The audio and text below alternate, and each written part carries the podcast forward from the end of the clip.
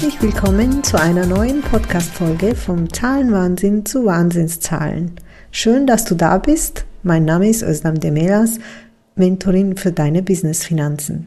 Ich unterstütze selbstständige Frauen mit einer großen Vision, ihre Zahlen in den Griff zu bekommen, ohne dabei den Spaß am Business zu verlieren und somit nachhaltig mehr Profit zu erzielen. Im Podcast erwarten dich jede zweite Woche spannende Impulse und Tipps, die dein Zahlenmanagement auf jeden Fall verbessern werden. Bist du bereit? Dann let's go!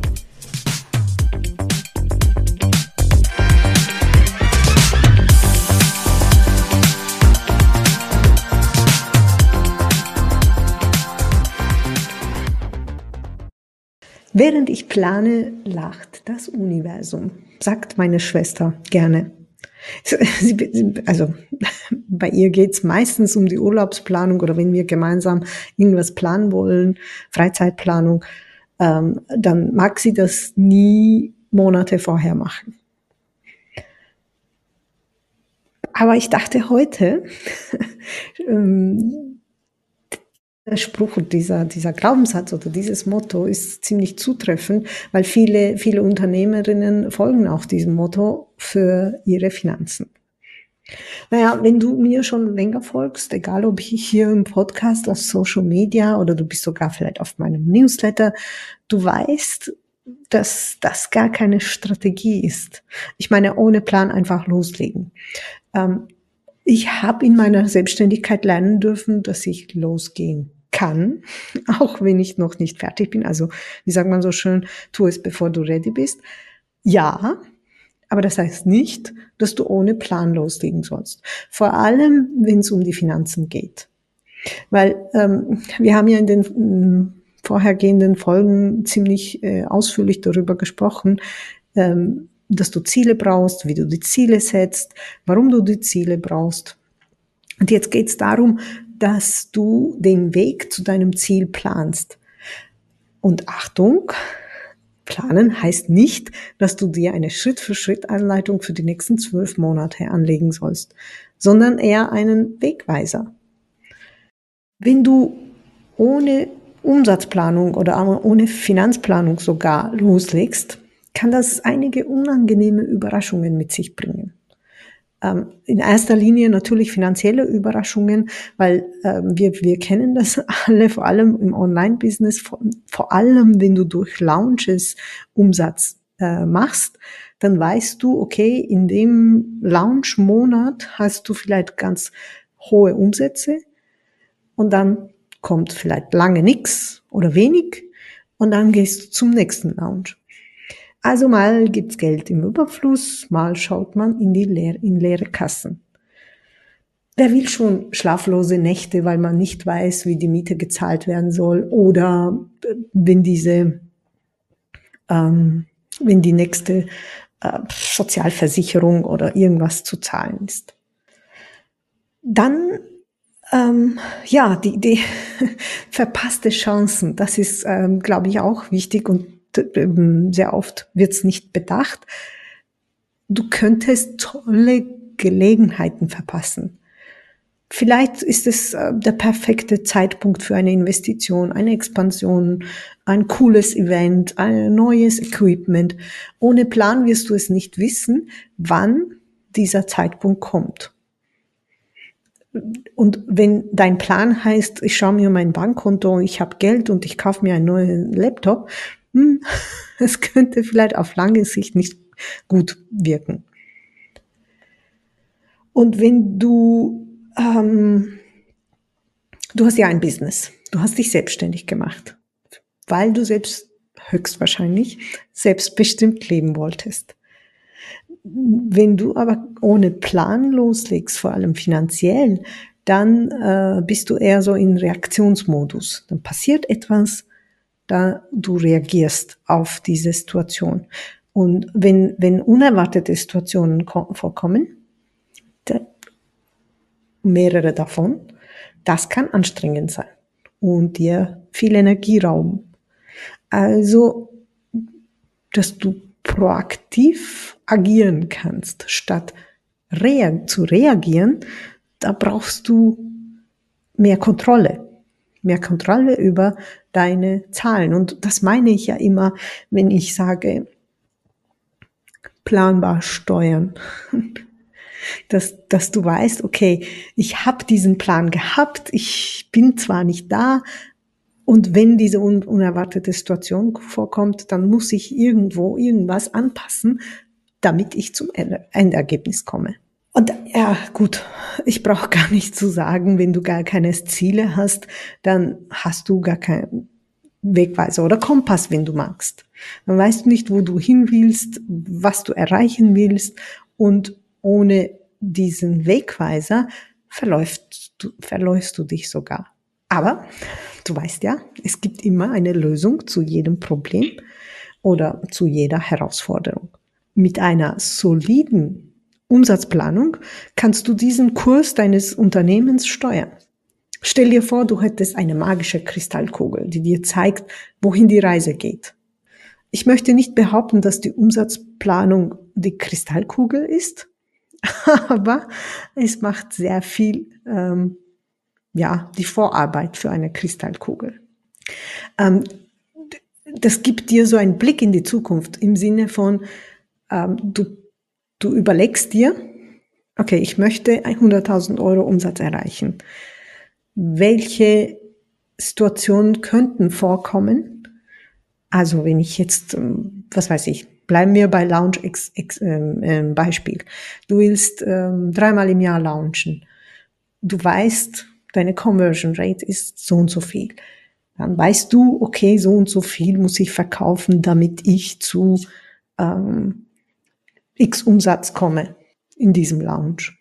Und dann kannst du dir ein Werbebudget ähm, festlegen, dass du sagst, okay, ich gebe 3000 Euro, damit ich 5000 Euro rausnehme oder so. Das wäre ziemlich knapp, aber sagen wir mal so. Also, du hast verschiedene Optionen, wie, die, wie du auf bestimmte Situationen reagieren kannst. Natürlich hast du dadurch eine finanzielle Klar Klarheit, weil du musst nicht Rätsel raten. Ähm, okay, habe ich nächsten Monat Geld oder habe ich keins? Äh, du weißt ja, dass du heute Geld auf dem Konto hast, heißt nicht, dass du in ein paar Wochen noch Geld haben wirst. Und natürlich mit klaren Umsatzzahlen kannst du auch besser die Entscheidungen treffen, die dein Business wirklich voranbringen. Also bleiben wir bei dem, äh, bei dem Beispiel ähm, ein Investment.